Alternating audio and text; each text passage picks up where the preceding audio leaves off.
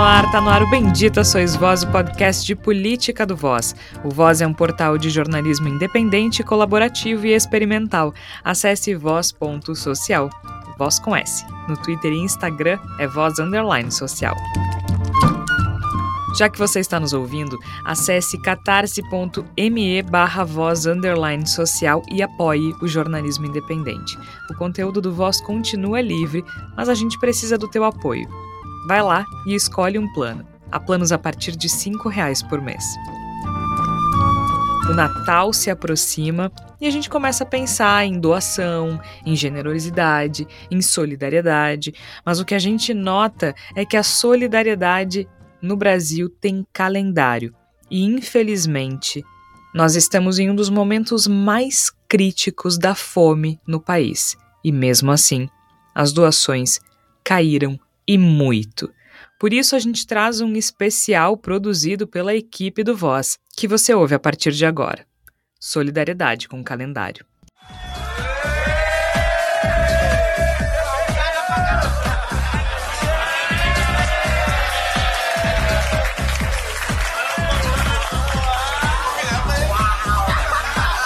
O que te inspira? Eu imagino que muitos brasileiros têm se perguntado isso nos últimos dias. Acontece que esse som aí que a gente está ouvindo é de um vídeo que foi divulgado nas redes sociais em que alguns jogadores do Brasil aparecem comendo uma carne folhada a ouro em um restaurante em Doha, no Catar, onde acontece a Copa do Mundo. O filé custou cerca de 9 mil reais. Ronaldo Nazário, o fenômeno, também estava no grupo e se incomodou com as críticas que inundaram as redes sociais. Em entrevista, ele abraçou o mito da meritocracia para justificar a ostentação e disse que isso poderia ser inspirador. Sim, mano. Se comeu a carne com folhada a ouro, o problema é do cara, brother. Em gastronômica, e, pô, tu tá num lugar que provavelmente você não vai voltar, né? E aproveitar uma experiência. Não tem nada de errado aí. Não tem não nada. Não tem absolutamente. E, inclusive, se você for com um pouquinho mais de bom senso, cara, tu pode ser inspirador para outras pessoas, mano. É, as pessoas que não têm e, e, e, que forem correr atrás, forem trabalhar, forem correr atrás do sucesso, de, de da vitória, é, de um dia também ser inspirador para outras pessoas, né, cara? Os jogadores da seleção que comeram carne com ouro assim no Catar têm melhor... todo o direito de consumir o que quiserem e pagar o quanto puderem especialmente porque muitos deles passaram por dificuldades no passado. Mas será que inspira? O discurso do fenômeno, além de cruel, é mentiroso, porque a carne com ouro no final do arco-íris, infelizmente, não é para todos. E isso não depende apenas de esforço ou merecimento, mas de uma série de variantes. O discurso, no fim das contas, expõe de maneira muito didática as tensões sociais de um Brasil em que se confunde privilégio com mérito. Quem defende a meritocracia entende que todo indivíduo é capaz de prosperar somente com o próprio esforço e dedicação, sem precisar da ajuda da sociedade, do Estado ou mesmo da família. Se a gente pensar sob essa perspectiva, sob a ótica da meritocracia, a tensão social entre quem tem tudo e quem tem nada no Brasil pode ser descrita como a brincadeira do cabo de guerra. Ganha o cabo de guerra quem puxa mais forte. Come quem merece. A meritocracia ignora que quem puxa a corda e vence está bem alimentado e que quem cai não tem o que comer. Todo brasileiro vivo em 2002 vibrou com o Penta e os belíssimos gols do fenômeno. Sem dúvida. O Ronaldo obviamente inspirou e inspira ainda muita gente. Para se ter uma ideia, ele se encontrou com o Richarlison depois do jogo do Brasil contra a Coreia do Sul pelas oitavas de final da Copa. E fez o novo queridinho do Brasil, o Pombo, chorar de emoção por encontrar o ídolo. Mas suspeito que ele tenha inspirado Richarlison com a bola no pé. Já fico emocionado. Não comendo filé. Meu ídolo, né, assim como o Neymar, então é. Então, junto demais. Pra mim, isso é uma inspiração de criança, né? Acho que você já viu um monte de foto minha aí já de, de cascão te imitando. Então acho que Você estando aqui é uma alegria, eu acho que para todo o grupo, né?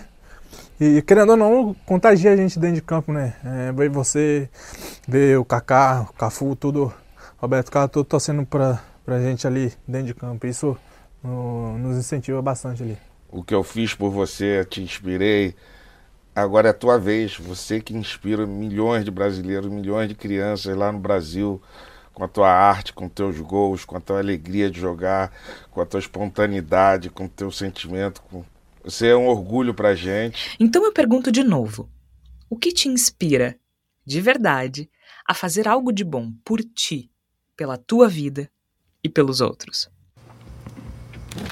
Eu estou aqui na cozinha do Cuidado que Mancha, um grupo de teatro que agora faz mais que arte.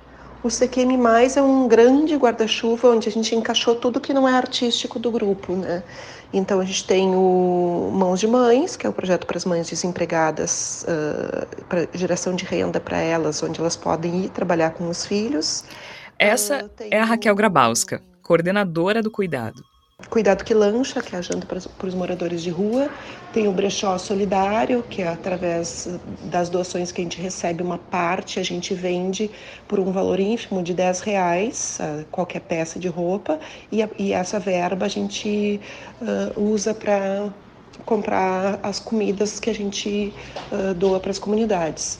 Daí também tem a doação de roupas, móveis, tudo. Então a gente localiza quem está doando e quem da comunidade está precisando. O que inspirou a Raquel a se engajar e se dedicar às doações às pessoas em vulnerabilidade social não foi o filé do fenômeno, foi o exemplo de outras organizações e o evidente aumento da miséria. A questão das doações, a gente já fazia as campanhas de, de arrecadação no inverno, Dia das Crianças, eram coisas bem pontuais. E daí, com a pandemia, a gente uh, priorizou isso, né? Isso virou o nosso foco principal. A gente, inclusive, uh, minimizou a questão artística. Uh, por vários motivos, né? Uh, mas principalmente por notar a extrema miséria em que a gente estava inserido né, no, no, contexto da pandemia e vendo as pessoas uh, sem ter o que comer, sem ter o que vestir, né, uh, sem nenhuma perspectiva. O problema é que agora, em um dos momentos mais críticos dos últimos anos, as coisas estão bem diferentes por aqui. Abrindo a geladeira, eu noto que tem algumas sacolas de espinafre, outros vegetais, tem ali um, alguns dentes de alho, tem uma couve picadinha. Se a gente abrir o freezer, talvez a gente encontre algum pedaço de carne, tem ali um pedaço de presunto cozido. Mas de fato, não é o que costumava ser. As doações diminuíram muito. Falta comida. Eu sou a Georgia Santos. E eu sou o Tércio Sacol. E esse é o Voz, o nosso canal de documentários. Episódio 9: Solidariedade com calendário. Doações de alimentos a projetos sociais caem no momento mais extremo da fome no país momentos mais críticos da pandemia de Covid-19 no Brasil, as doações de cestas básicas, marmitas e alimentos contribuíram para aplacar a fome, que era a realidade diária para 19 milhões e 100 mil pessoas, segundo dados da Rede Brasileira de Pesquisa e Soberania em Segurança Alimentar de 2020. Mas tem um paradoxo aí. As mobilizações foram grandes em um contexto de maior vulnerabilidade, com perda de emprego e aumento da extrema pobreza. Então, por que agora, quando o país tem 62 milhões e 500 mil pessoas abaixo da linha da pobreza, segundo o IBGE, e 33 milhões de pessoas passando fome, segundo a rede Pensan, números historicamente trágicos, as doações caíram. E caíram tanto Segundo as pessoas com as quais conversamos, como veremos na sequência, há várias causas para a desmobilização. Como a inflação dos alimentos, que passa de 9% em 2022, e o empobrecimento da classe média. Mas o que mais se nota é uma espécie de normalização da fome e da miséria. Quando não, a negação, como fez o presidente Jair Bolsonaro durante a eleição deste ano. Alguém já viu alguém, alguém pedindo um pão na porta ali na, na, no caixa da padaria? Você não vê, pô. Até no interior. Tem gente que passa mal? Tem gente que passa mal, sim. Mas quem porventura está na linha da pobreza aí, passando fome, que pode ser, sim, deve ter gente que passa Cer fome. Certamente tem. É só, inclusive está na eminência aqui da, da, da, própria Caixa Econômica, né? Junto com o Ministério da Cidadania, tem um aplicativo para o cara se cadastrar no, no Auxílio Brasil sem depender de de, de, de, de favores aí de, Na ausência de um debate que atravesse diferentes ações estruturais do poder público, pessoas atuam em projetos para combater a fome em diferentes cidades, regiões e comunidades do país. O Instituto Misturaí, que surgiu como um coletivo para ajudar comunidades vulneráveis de Porto Alegre, como o Morro da Cruz e a Vila Planetário, virou uma organização formal em 2019 e foi fundamental em 2020 com a distribuição das chamadas quentinhas em uma das suas linhas de ação. Hoje a presidente é a tia Mara e a vice é a Mana, como chamam na comunidade, ou Adriana Queiroz para sermos mais formais por aqui. Duas mulheres negras e moradoras da Vila Planetário. Mas se a mobilização permitiu que a mistura aí alimentasse centenas de pessoas durante a pandemia, agora a queda substancial nas doações. Em conversa com a repórter do Voz, Flávia Cunha, a Adriana Queiroz, que é a vice-presidente da organização, contou que para manter o projeto Amparaí de doação de comida, se criou uma rede de apoio entre organizações de combate à fome de diferentes regiões de Porto Alegre. Principalmente a Mara, né, que é a nossa presidente, ela sempre dizia que a pandemia amoleceu corações das corações, né, que as pessoas se tornaram mais humanas e eu acho que não só ela, como todo mundo acreditou que sim, né? Porque as pessoas, eu acho que estavam em casa, tinham mais tempo de estar tá, uh, vendo, né, o, realmente a realidade, assim, das pessoas que têm pouco recurso, né? Muitas que não têm nenhum recurso, né? Nenhum salário mínimo para viver. Uh, a gente teve, né, durante a pandemia, né, um valor bem uh, significativo para fazer as nossas ações, né? Uh, e pós-pandemia a gente teve muitas dificuldades. Exemplo, janeiro do ano passado a gente achou que ia fechar, né? Porque as doações caíram muito, a gente não tinha, né? Então a gente tem essa parceria, quando a gente ganha muita doação, a gente manda para essas instituições. As instituições, quando tem muito, mandam para a gente também. Então a gente encontrou uma dificuldade, né, há quatro, três meses atrás. Uh, de estar tá trocando alimento com outras instituições, né? Para a gente poder manter esses, essa, essa refeição que a gente faz agora. A gente teve que reduzir, né? A gente entregava 150, 170 diariamente, a gente passou a 80 quentinhas diariamente. E a gente está sempre buscando, né? Criando campanhas, né? Ainda na pandemia, o foco inicial foi atender pessoas em situação de rua mas com o desemprego, famílias foram acolhidas, embora agora maior parte do público seja novamente de pessoas em situação de rua. A gente viu a importância do voluntariado, né, das pessoas contribuírem, porque na pandemia a gente chegou a ter 400 voluntários, né. Uh, num dia a gente entregou quase mil quentinhas, né, uh, dentro das comunidades e no bairro da cidade. Uh, então a gente viu a importância da mobilização das pessoas, que o pouco de cada um a gente pode fazer muito, né? E que as pessoas têm que ter a consciência que a gente tem que ter essa continuidade, a gente não pode só lembrar numa data comemorativa. A alimentação que hoje a gente vê o país aí com tantos milhões de pessoas sem ter o que comer, as pessoas lutando por um pedaço de osso, né, gente? Uh, buscando comida uh, nos caminhões, restos de verduras e frutas isso é muito triste, né? A gente precisa de políticas públicas para amenizar isso, né? Dando dignidade para as pessoas. Eu falo em dignidade porque, né?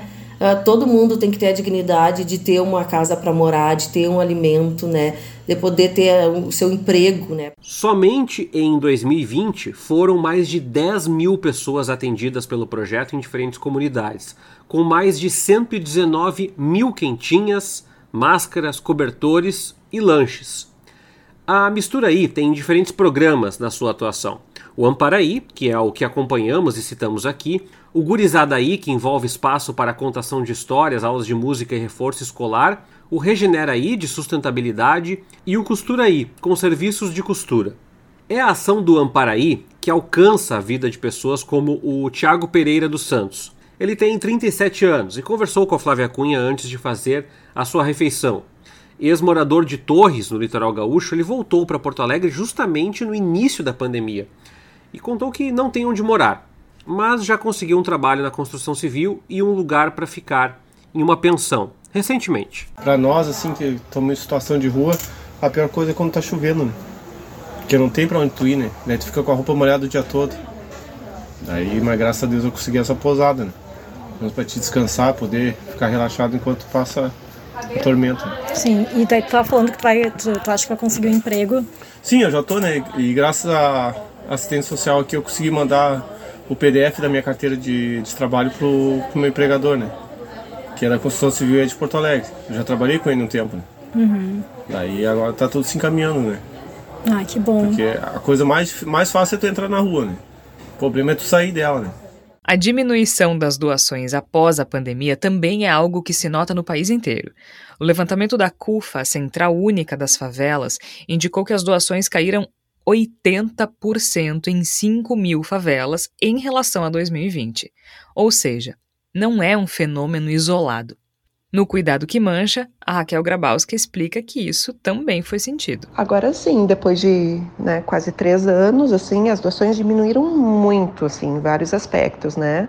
E quando tem uma questão muito específica, a gente está fazendo pedidos direto para pessoas que a gente sabe, sabe que possam Uh, nos ajudar nessas questões também. Também é algo que o projeto PF das Ruas sentiu. Trata-se de uma ação social que acontece desde 2016 no viaduto Dona Leopoldina, entre as avenidas Loureiro da Silva e João Pessoa, no bairro Cidade Baixa, que é uma área bem movimentada aqui de Porto Alegre. O Voz acompanhou a movimentação de uma das ações com a oferta de café da manhã e depois de almoço, com arroz, feijão e massa com salsicha, distribuídos em 1.300 quentinhas. A Rose Carvalho, que é uma das coordenadoras do grupo, contou que o projeto foi ampliado justamente em 2020, no pico da pandemia. E, segundo ela, também houve uma mudança no perfil de quem começou a procurar o apoio do PF das ruas. Pessoas que ficaram desempregadas, pessoas assim como eu e tu, que tinha, tem emprego, casa, família.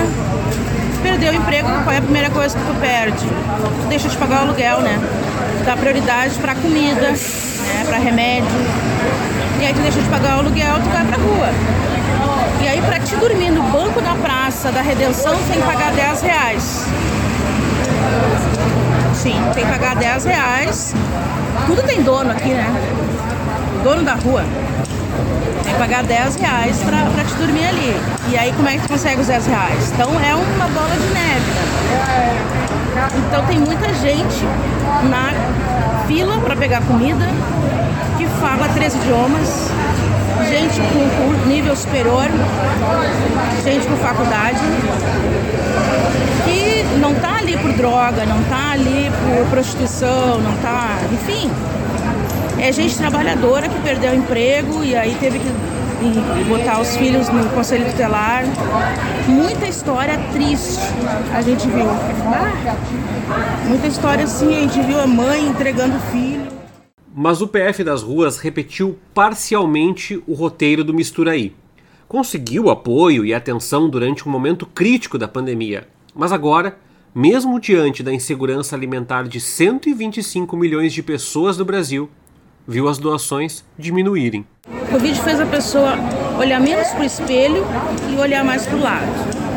Fez as pessoas pensarem. Eu tive exemplos na minha família, por exemplo, de pessoas uh, com posses, pessoas arrogantes, que resolveram dizer, bah, faz aquele trabalho social, né? Pessoas que nunca me ajudaram com um centavo resolveram me ajudar. E eu até fiquei surpresa. Então teve muita gente que resolveu ajudar na pandemia, que viu a necessidade, né? Porque o Covid ele não escolheu só pessoas pobres, ele escolheu pobre, rico, gordo, magro, preto, branco, né? Então ele, ele trouxe essa. Em algumas pessoas ele afloreceu isso. Nós somos todos iguais, né? Ele, ele mostrou que nós somos todos iguais. Para, para algumas pessoas ele deu esse sentimento de solidariedade e aumentou as doações, aumentou o espírito humano em algumas pessoas. Então, na pandemia eu senti isso. Tanto que na pandemia nós conseguimos atender algumas comunidades, como eu te falei, né? A gente entregava cesta básica, entregava marmita. Então, a gente ganhando mais, a gente conseguia ajudar mais. Conforme a pandemia foi diminuindo, né? As doações diminuíram assim, ó, drasticamente. Hoje não consigo mais entregar a cesta básica. Nós já entregamos antigamente, na época da pandemia, no início, lá no meio da pandemia, 300 cestas básicas. Hoje a gente não consegue entregar mais. Né? Hoje a gente só consegue fazer o nosso básico aqui, ó, arroz, feijão, massa e salsicha, como eu te falei. Ali, porque a, a nossa prioridade é aqui, entregar para quem está na rua, né? Então, levar lá para a comunidade carente não consigo mais. Então, diminuiu muito mesmo. E por que, que tu acha que, tá, que aconteceu isso? Porque eu acho que as pessoas voltaram a ser egoístas. Por isso, eu acho. Então, a, aquele sentimento que a, de solidariedade que a pandemia trouxe, as pessoas esqueceram. Ou seja, a APF das ruas, mas também os demais projetos que envolvem o combate à fome, não podem depender de solidariedade seletiva ou esporádica. Não adianta ser pontual porque a fome não, eu sempre digo, a fome não tira férias, ela não faz feriado, ela todos os dias bate lá na tua barriga e tô aqui, né? E nós, eu tenho orgulho de dizer isso, nós somos o único grupo que não fecha Natal, Ano Novo, feriado de carnaval, pelo contrário, a gente faz festa, a gente vem pra cá. O ano passado a gente fez uma baita festa de Natal, né? E dia 25 foi no sábado, né? 25 de dezembro foi no sábado e nós estávamos aqui. É isso que a gente quer passar para eles, que apesar de estar na rua e de todos os problemas que tu pode estar passando naquele momento, é que tu tenha esperança de uma vida melhor, de lutar, de tentar lutar para sair dessa vida, né? Na fotografia das ações sobre as quais a gente está falando aqui, como do PF das ruas, do Cuidado que Mancha Mais e do Mistura Aí, tem um perfil comum. As mulheres compõem o grupo mais vulnerável. As pessoas mais vulneráveis, assim, do que a gente tem atendido hoje em dia, realmente são as mães de periferia, porque acaba caindo no colo da mulher a responsabilidade de dar conta dos filhos, de correr atrás, de uh, e a gente no projeto assim a gente trabalhou com vários uh, maridos, né? Das, então apareceu, sei lá, tem um cara que é pedreiro, daí tu chama o cara para fazer um trabalho, para indicar. Daí o cara falta, daí a mulher que tem que cobrar ele para ele ir fazer o serviço.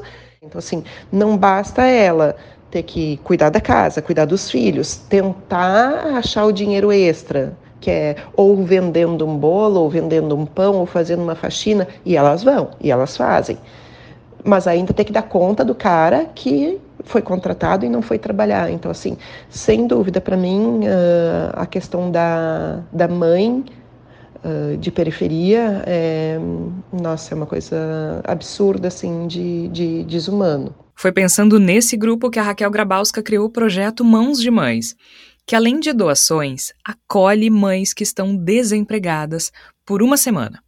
Nesse período, as mulheres participam de oficinas que podem ser úteis no longo prazo. Aprendem a fazer pão, geleias, artesanatos. A Bianca Lemos Balau tem 43 anos e quatro filhos. Ela fez parte do projeto e foi transformador. A minha experiência foi muito boa, muito gratificante. E sim, a minha vida melhorou muito, porque eu vi que não é só a gente que passa por certas situações na vida, né?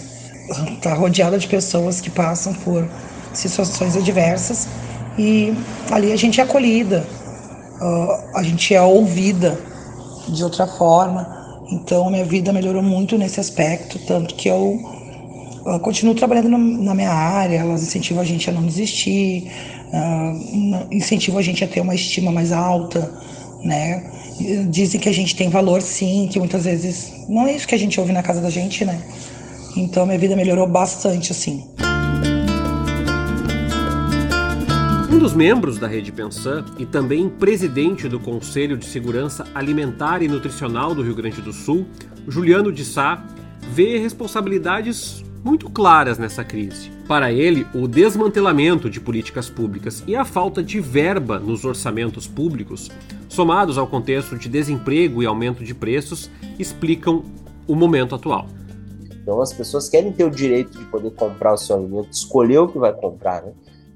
A fome existe em lares onde não tem renda, onde a renda é muito baixa. Então, além de perceber né, que a fome ela tem classe social, ela está hoje concentrada então nas populações de baixa renda, a gente percebe também, né, a pesquisa demonstrou isso, que a fome ela é muito mais violenta em lares chefiados por mulheres, revelando né, uma faceta do machismo estrutural da nossa sociedade, porque a pesquisa percebeu que quando houve né, a perda de postos de trabalhos e a própria relação é, salarial entre homens e mulheres desempenhando a mesma tarefa, as mulheres, além de receberem, na sua maioria, menos, fazendo às vezes até mais do que o homem, né, foram as primeiras a perder postos de trabalho com a pandemia. Né? Então, isso mostra também uma faceta do machismo estrutural. Outro perfil que demonstra muito essa questão da fome de ser muito forte em lares chefiados por população negra, preta ou parda, né? Então também coloca essa coisa do, do racismo estrutural, da mesma forma como eu falei. Né? Então, uh, demonstrando todas os, as questões que a gente precisa desencadear na nossa sociedade, e por isso que a gente precisa, para além das políticas públicas emergenciais, políticas públicas que possam é, fazer essa reparação, seja na equidade de gênero, seja na questão do combate a, ao racismo, né? E outro fator que chama muita atenção e talvez é o mais preocupante, Tércio, é que essa fome ela dobrou em lares com crianças de 0 a 10 anos, né? Então o que, que isso significa, né?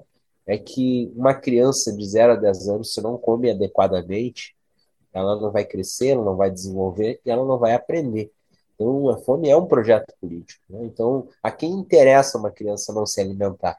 Então, isso mostra também, a, a pesquisa mostrou que o principal fator por ter aumentado a fome em lares com crianças de 0 a 10 anos foi a má gestão dos recursos do PENAI, do Programa Nacional de Alimentação Escolar.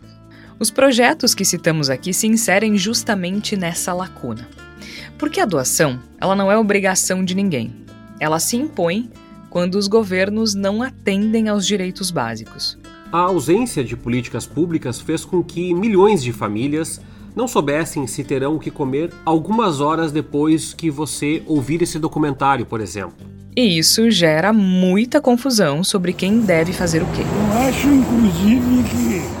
Esse é o seu Paulo. Ele não disse o sobrenome quando conversou com a reportagem do Voz. Existe um bocado de exagero com relação que o governo não faz nada, que o governo. Eu não acho que, que seja assim. Eu acho que o governo está fazendo muita coisa, tem, tem distribuindo comida para morador de rua em tudo que é lugar. O seu Paulo é o exemplo perfeito da confusão sobre responsabilidades. Porque, na opinião dele, o governo faz o que é esperado, como a gente ouviu. Mas acontece que ele depende do projeto PF das ruas, que só existe porque o governo não dá conta.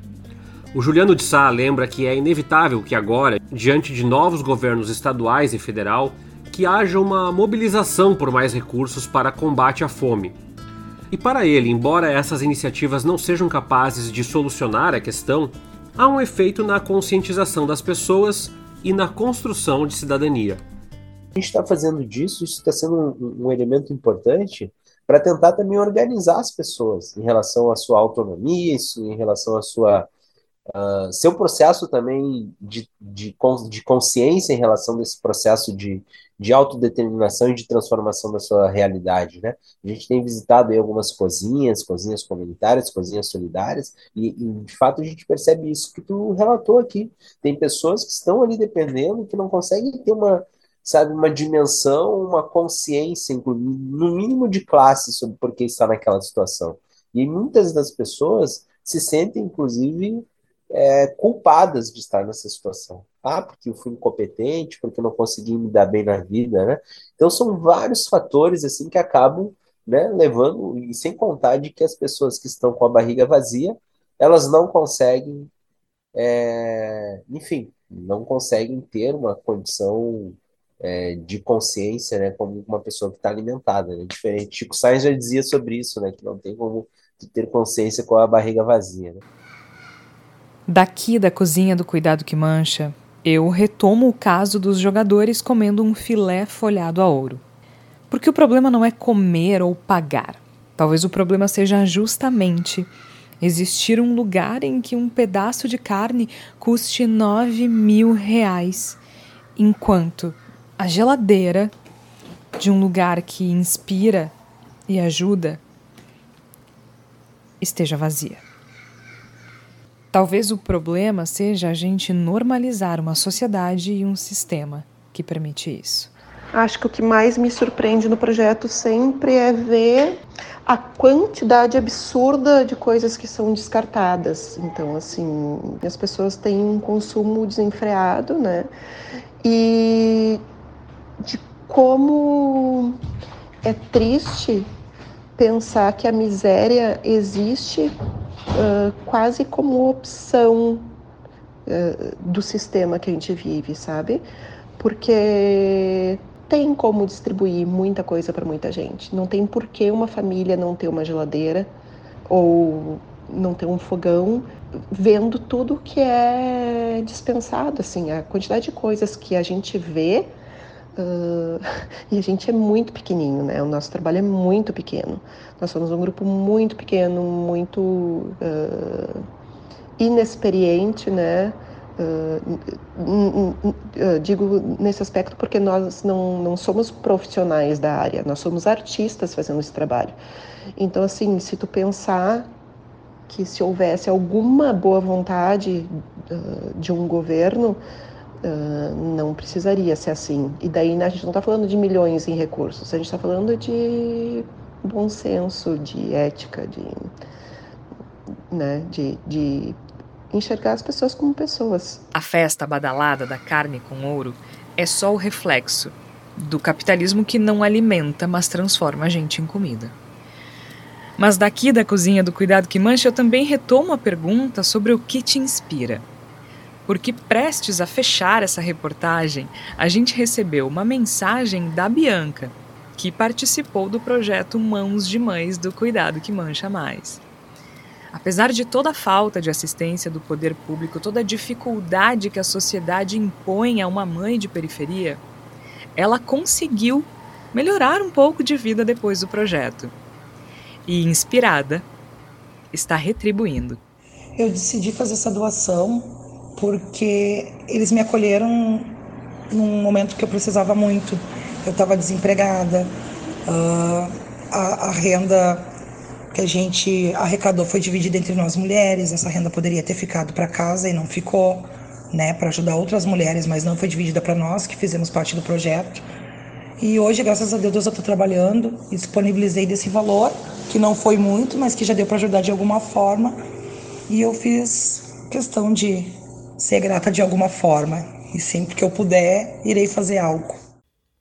E então, o que te inspira? Na descrição deste episódio você encontra informações detalhadas sobre como doar alimentos, roupas e tempo para os projetos citados nesse episódio. Você está ouvindo o Voz, o nosso canal de documentários Episódio 9 Solidariedade com o Calendário. A produção foi da Flávia Cunha, Jorge Santos e Tércio Sacol. Roteiro e edição: Jorge Santos e Tércio Sacol. Trilha sonora original: Gustavo Finkler. Esse episódio usa áudios da rádio Jovem Pan, do Podpah, da FIFA e da série da Netflix Round 6.